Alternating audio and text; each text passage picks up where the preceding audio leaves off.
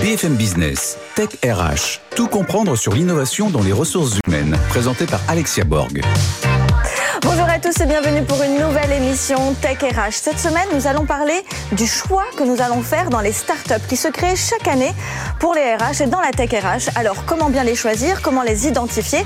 Pour ce grand talk, j'invite Mathilde Lecoz, présidente du Lab RH, ainsi que Anne Gergebin, VP Campus et HR Innovation chez Air France. Ensuite, nous allons débattre avec Arnaud Leroux pendant la Minute Geek pour savoir si oui ou non il faut être geek pour choisir sa startup dans les ressources humaines. Et enfin, nous allons accueillir Ulysse Franco, cofondateur d'Igo, pour parler de son innovation et de l'accompagnement qu'ils font justement au RH pour les startups. Mais tout de suite, elles sont dans la tech, elles sont dans la RH et elles sont avec nous pour le Grand Talk. BFM Business, Tech RH, le Grand Talk.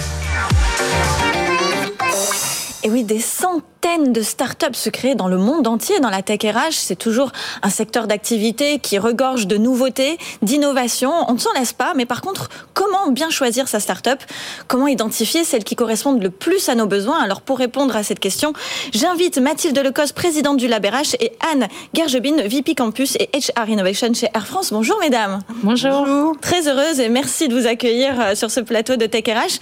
Alors Mathilde Lecos, où en est la France aujourd'hui dans la création de ces startups? Dans la tech RH Mais la RH, est, la, pardon, la France est très bien positionnée.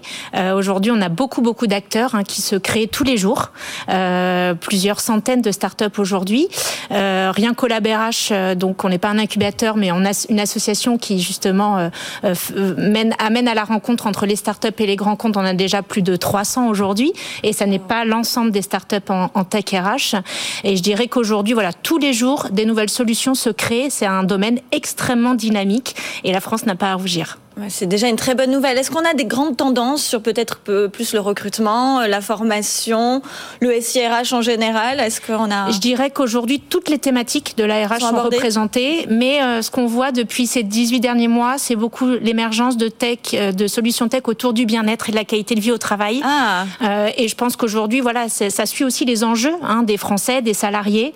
Euh, quels sont-ils? Et du coup, ces solutions viennent répondre souvent à un besoin qui euh, émerge du terrain. Et donc, les sujets de de, de bien-être et de qualité au vie au travail, on sait que c'est aujourd'hui un sujet euh, euh, essentiel, euh, indispensable, et du coup qui crée énormément de, de, dynamisme autour de ça en termes de start. Est-ce que la crise sanitaire a accentué ce, cette ambition sur ce côté-là, sur le, le bien-être au travail, ou est-ce que ça c'est Oui, tout à fait. Alors il y avait, c'était déjà très dynamique avant la crise, mais je pense que la crise a mis aussi en avant bah, ce, ce, cette attente de renouveau vis-à-vis -vis de la relation au travail euh, qu'ont les, les salariés. Euh, et aujourd'hui, bah, la qualité de la relation managériale, de l'environnement de travail euh, et de tous les outils qui vont permettre une meilleure expérience candidat-collaborateur bah, n'ont jamais été aussi euh, autant importants. Euh, et donc c'est vrai que cette crise a vraiment vu l'émergence de plein de nouvelles solutions pour venir répondre euh, à, on va dire, ces, ces, ces besoins euh, nouveaux. Alors Anne Gergebin, est-ce que chez Air France on fait souvent appel à des startups pour répondre à oui, oui, oui. en fait, euh, les startups, ce dont il faut se rendre compte, c'est que c'est pas une fin en soi. C'est absolument pas une fin en soi. En revanche, ce qui se passe, c'est que dans le monde RH, on a plein de sujets, dans le monde de la formation, on a plein de sujets pour lesquels on ne trouve pas forcément une solution satisfaisante, ni en interne, ni auprès des grands éditeurs. Et donc, c'est là que les startups arrivent parce que eh ben, quand vous avez un besoin de niche, quand vous avez un besoin d'un outil de conception, quand vous avez besoin d'un outil d'animation, quand vous avez besoin d'un outil de veille, de curation, eh bien tout d'un coup, vous allez découvrir que ben, les grands éditeurs, ils n'ont pas de solution. En revanche, les startups, ils en ont. Et donc du coup, euh, je dirais, euh, moi, sur les dernières années, j'ai travaillé, je pense, avec une dizaine de startups dans le domaine de la formation, euh, parce que ben, finalement, c'est elles qui avaient la meilleure solution qui correspondait aux problèmes qu'on essayait de régler pour le meilleur rapport coût-efficacité. Donc on n'est plus dans une optique monopolistique où on va vraiment choisir un seul gros éditeur qui va révolutionner ou en tout cas répondre à toutes nos attentes. On va euh, s'accorder, s'autoriser en tant qu'RH d'aller voir quelles sont les petites. Ben c'est toujours c'est le débat justement. C'est okay. ça le débat, c'est-à-dire est-ce qu'on va avoir un système intégré, c'est ce que préfère l'informatique, hein, parce qu'il n'y a pas de sujet d'informatique, voilà, ou est-ce qu'on va aller vers du best of breed? Du côté formation, les éditeurs, tous les éditeurs de contenu et pratiquement proposent leur plateforme. Donc vous n'avez pas le choix. Si vous voulez utiliser des contenus externes, pratiquement il va falloir vous connecter avec ces plateformes. Très souvent, c'est des sociétés qui sont très récentes. Donc je dirais dans le domaine de la formation, euh, heureusement, malheureusement, je ne sais pas dire, mais en tout cas, euh, vous êtes obligé de travailler avec des startups si vous voulez avoir une offre euh, complète, diversifiée. C'est pas alors, possible. Alors pour nos auditeurs et téléspectateurs qui, qui, qui débarquent dans ce monde tech RH, best of breed. Best of breed, ça veut dire la meilleure fonctionnalité euh, pour régler le problème. Et donc ça veut dire qu'on admet qu'on peut avoir plusieurs outils qui ont la meilleure fonctionnalité et qu'on va devoir faire communiquer entre eux. Et c'est ça la difficulté aussi. Oui, c'est cette. Euh, alors on appelle ça interopérabilité hein, dans. Oui, intégration. intégration, euh, voilà, Il y a tellement de, termes un petit peu techniques pour dire est-ce qu'on arrive à faire fonctionner au final différentes startups, différentes solutions en même ensemble, temps? Voilà. Et ensemble, oui. Alors, alors euh, Mathilde Lecoz, vous voyez euh, concrètement et régulièrement les sujets RH, les problématiques des ressources humaines. On vient vers vous euh, en général pour euh, vous demander des conseils, savoir quelles sont les startups qui peuvent répondre au mieux aux problématiques. Aujourd'hui, quelles sont les, les, problématiques que vous voyez le plus souvent chez les RH Alors en plus, j'ai deux casquettes puisque j'ai la eh chance d'être DRH du cabinet Mazar aussi. Vous pouvez parler au, nom des deux casquettes, il n'y a bah pas de problème. L'un nourrit l'autre en fait. j'ai eu la chance de, de pouvoir travailler, d'expérimenter beaucoup de choses. Aujourd'hui, moi, je travaille avec plus de 23 startups chez Mazar, ah euh, principalement de la tech RH, mais pas que. La startup RH, c'est pas que de la tech RH. Euh, et, du coup, voilà, c'est aussi le partage de cette expérience. Euh, je pense qu'aujourd'hui, comme le dit Anne, je vais pas revenir là-dessus, l'enjeu, c'est de trouver la meilleure solution pour le meilleur problème. Et quand on a des acteurs qui ne travaillent qu'un problème, qu'un usage, en fait, ils vont vraiment le décortiquer. Et donc, ils ont pu voir voilà, le, le, problème dans, son, dans sa globalité et l'ensemble des enjeux.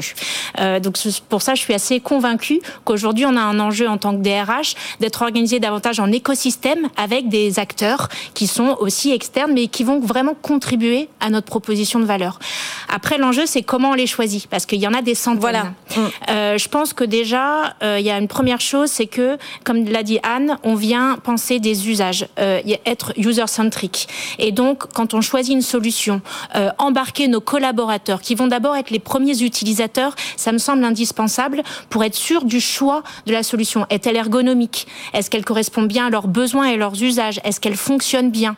Et est-ce qu'aussi elle apporte une expérience RH optimale? Parce qu'en fait, souvent, il y a deux utilisateurs. Il y a les opérationnels RH et nos clients. L'administrateur et l'utilisateur Exactement. Et en fait, mm. il faut faire combiner une solution qui vient vraiment fluidifier l'expérience euh, des deux côtés. Alors après, il y a plusieurs possibilités. Bien évidemment, benchmarker. Euh, le Lab RH est un des acteurs. On, on accompagne les organisations pour pouvoir leur permettre de rencontrer au même moment différentes solutions pour justement pouvoir faire un, un bon benchmark et ensuite décider. Donc ça peut être autour de startup contest, euh, des pitchs de startup. On organise au Lab RH des démodés ou sur des thématiques, on va venir faire pitcher plusieurs euh, entreprises qui ont testé et qui ont un, retour d'expérience à partager sur une solution. Euh, mais après, je pense qu'il marche dans une organisation, marche pas forcément dans une autre. Il faut aussi être bien adapté à l'organisation, aux parties prenantes. Et donc, euh, c'est là où chaque expérience, en fait, est nouvelle. c'est sûr qu'une start-up qui a déjà beaucoup de clients bah, a déjà une solution bien éprouvée. Donc, c'est rassurant quand on est une entreprise et quand on est une fonction RH mais il ne faut pas non plus, voilà, euh, je pense, euh, se réfugier derrière ça. Il faut aussi être très clair de quelles sont euh, nos organisations, quels en sont les besoins, quel est le ciblage. Les populations sont toutes différentes en fonction de l'âge, du genre, de la, de la catégorie socio-professionnelle. Enfin, il y a plein d'enjeux qui font oui, faire une cartographie en fait de ces, des collaborateurs pour pouvoir mieux adresser le marché. Au final, vous parliez de benchmark et c'est exactement ça. C'est comme ce qu'on fait dans le marketing au final. Hein. Exactement. C'est cartographier euh, les salariés, la typologie, ce qu'ils font, leur parcours aussi au sein de l'entreprise, et pour pouvoir leur proposer le meilleur, euh, le meilleur outil. Alors, euh, Anne Gergebine, justement, dans, votre, dans votre activité, est-ce que vous vous faites accompagner par des consultants externes sur la conduite du changement? Est-ce que vous avez quelqu'un qui vient vous accompagner ou vous avez non, non, vous avez on ne se fait pas accompagner en général parce que je pense qu'on a cette compétence en, interne? en interne. ce qu'on fait, c'est qu'on fait beaucoup de veille. on en fait donc effectivement par le biais du labérage, mais pas que. Donc euh, les salons, euh, c'est toujours une source de, bah, de nouveautés. Euh, la presse. Les, émissions, personnellement, je suis beaucoup de, publications américaines, donc c'est aussi une façon de business, par exemple, Fast Company et d'autres. Et donc c'est aussi une et façon... aussi, bien sûr. Bien sûr, bien sûr. Et donc c'est aussi une façon d'identifier des acteurs dont vous n'auriez pas entendu parler. Il y a aussi tout simplement des startups qui vous écrivent parce qu'ils ont repéré que vous êtes là et qu'ils veulent vous proposer oui, oui, service. Il y a, aussi de... Voilà. Donc euh, on a non, on ressent pas vraiment le besoin de se faire accompagner. Là où on se fait accompagner, ça peut être pour le déploiement d'un gros système d'information. Euh, là oui, au sens classique. Euh, mais pour une solution de type startup, en général, on va travailler sur un périmètre restreint. Vous savez, le fameux POC, Proof of Concept, donc qui est ni plus ni moins que dire, au lieu de déployer à des milliers de personnes, je vais d'abord déployer sur quelques centaines et voir ce que ça, un échantillon et voir ce que ça donne. Euh, et donc, euh, et puis après la conduite du changement, on a assez de personnes en interne qui sont euh, capables de porter ça. Alors, il faut faire aussi attention aux lèches-vitrines. On en parle aussi souvent.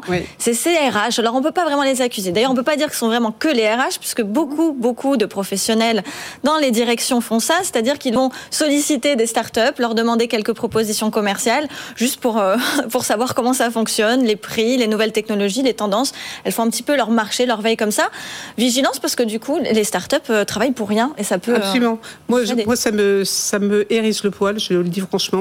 Euh, je pense qu'il faut être respectueux de leur temps. Leur temps, c'est leur argent, c'est leur futur et c'est leur investissement. Donc, moi, je milite en faveur du fait de dire si on a un vrai besoin, euh, on consulte des gens, on les fait venir, etc.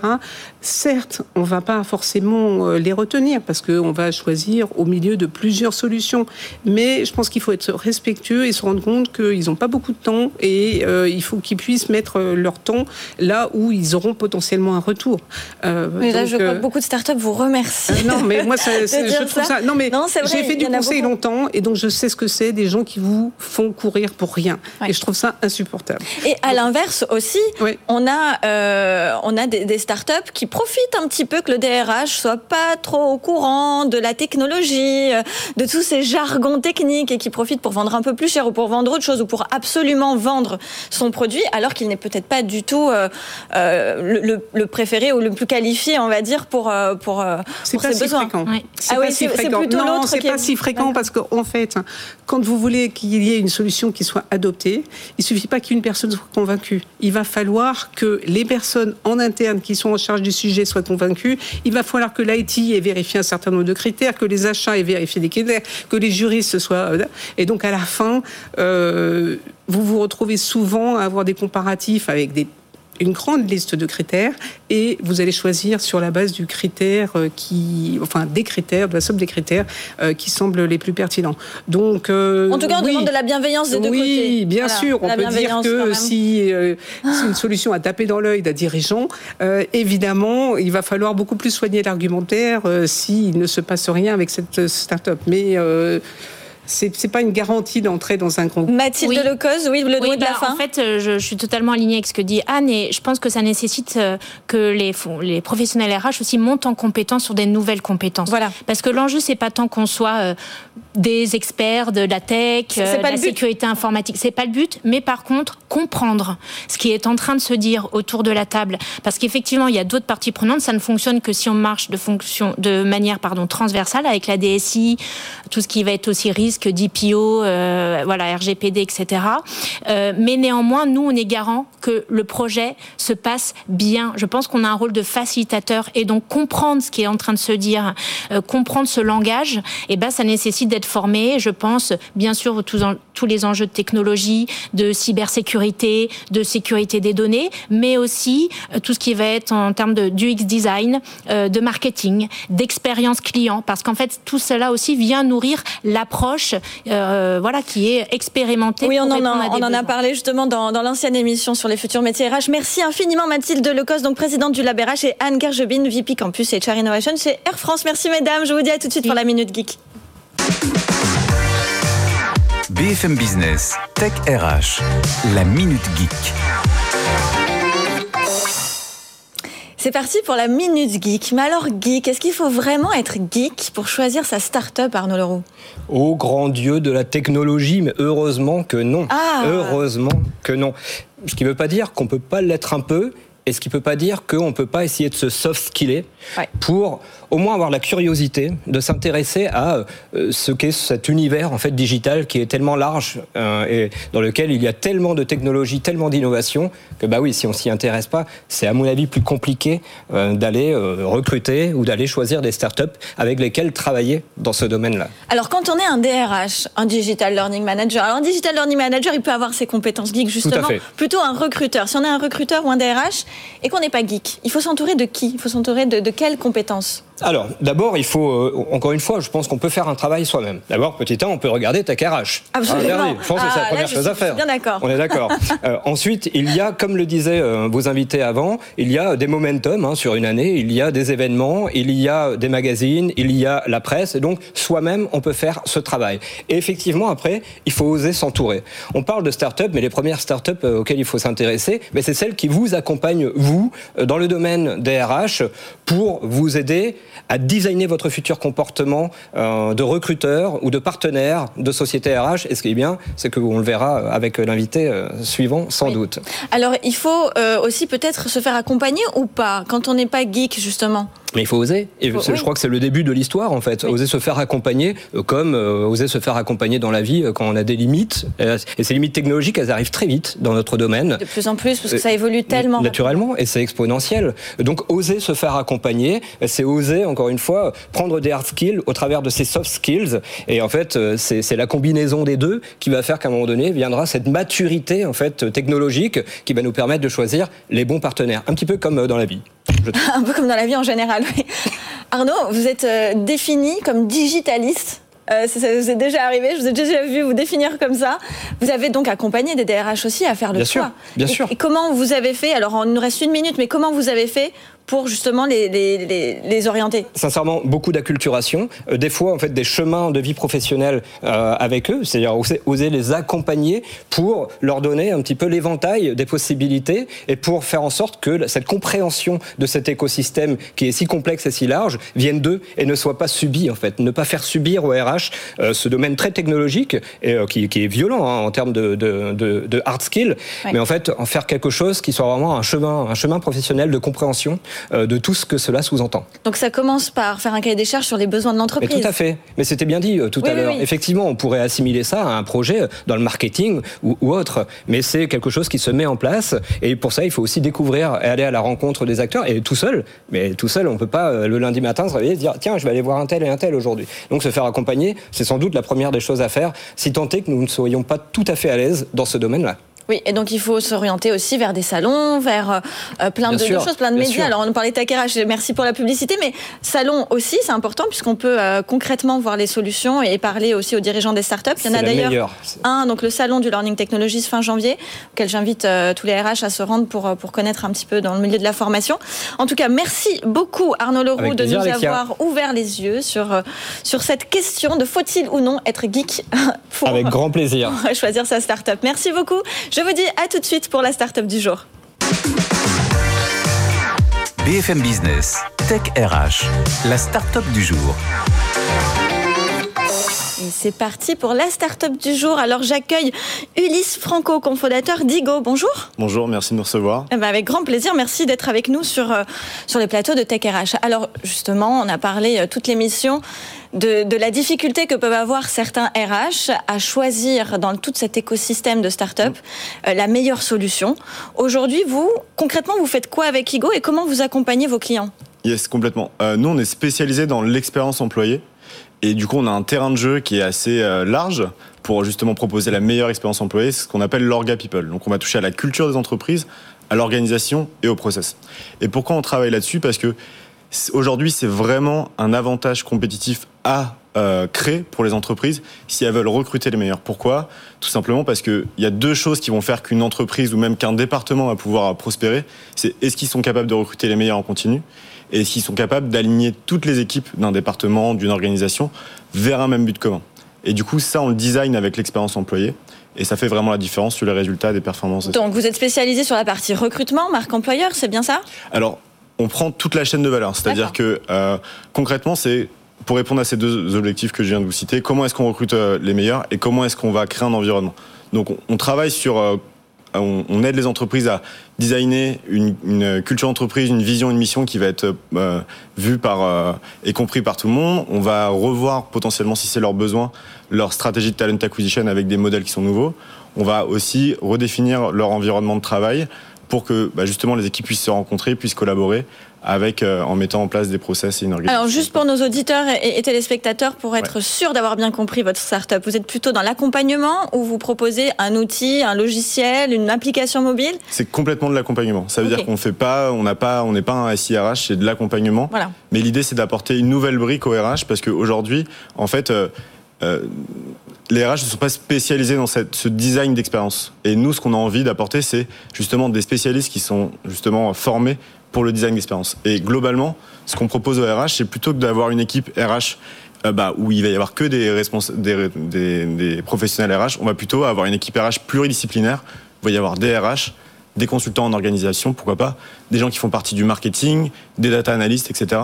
Et c'est qu'en ayant ce, mix de compétences qu'on va pouvoir designer une vraie expérience pour les Alors, vous venez d'évoquer plusieurs métiers. Alors, effectivement, est-ce que vous, par exemple, vous êtes ce type de start-up qui, euh, qui dit avoir toutes les solutions pour tous les métiers ou est-ce que vous les accompagnez à choisir d'autres start-up qui sont peut-être beaucoup plus spécifiques à leurs besoins pour chacune, euh, chacun des métiers? Complètement. Alors, euh, ça dépend, en fait, si un de nos clients va se demander, OK, quel va être le SIRH le plus intéressant à utiliser pour ça on a un background tech, par exemple, mon associé est un ingénieur informatique euh, euh, de formation et après il était euh, responsable transformation organisationnelle. Donc on va pouvoir avoir un, autre point de vue externe pour après choisir les solutions. Mais globalement, il nous appelle plus pour des problématiques du style j'arrive pas à recruter des millennials, comment est-ce que je peux être plus attractif mm. J'arrive pas à faire connecter mes équipes marketing et mes équipes sales. Et en fait, les, les, les solutions qu'on va proposer sont beaucoup plus orga que à toucher à une telle ou telle personne. On va pas tellement coacher telle ou telle personne pour qu'ils aillent parler avec euh, leurs collègues. On va plutôt designer une organisation pour qu'ils aient envie de communiquer ensemble. Donc, par exemple, en leur donnant des objectifs communs, en créant des cérémonies d'entreprise qui vont faire que les équipes euh, marketing et les équipes euh, tech, par exemple, se rencontrent, en créant des communautés de pratiques. Donc c'est beaucoup plus orga, et c'est justement ce qu'on a compris, c'était peut-être la brique qui manquait dans des départements RH euh, classiques. Alors vous dites pouvoir rendre les RH sexy. C'est ça. Bah, Comment vous vous rendez les RH sexy? Enfin, selon Ego. Hein. Ouais, bien sûr. Bah, j'ai commencé en tant que recruteur et euh, au début, on me disait ah mais pourquoi as fait, tu vas dans les RH, etc. Je me suis dit mais quel est le problème en fait par rapport à ça? Et en fait, on, par intuition, en discutant avec des gens et en voyant des études, on s'est rendu compte que les RH ne bénéficiaient pas de l'indice de confiance le plus élevé dans l'entreprise.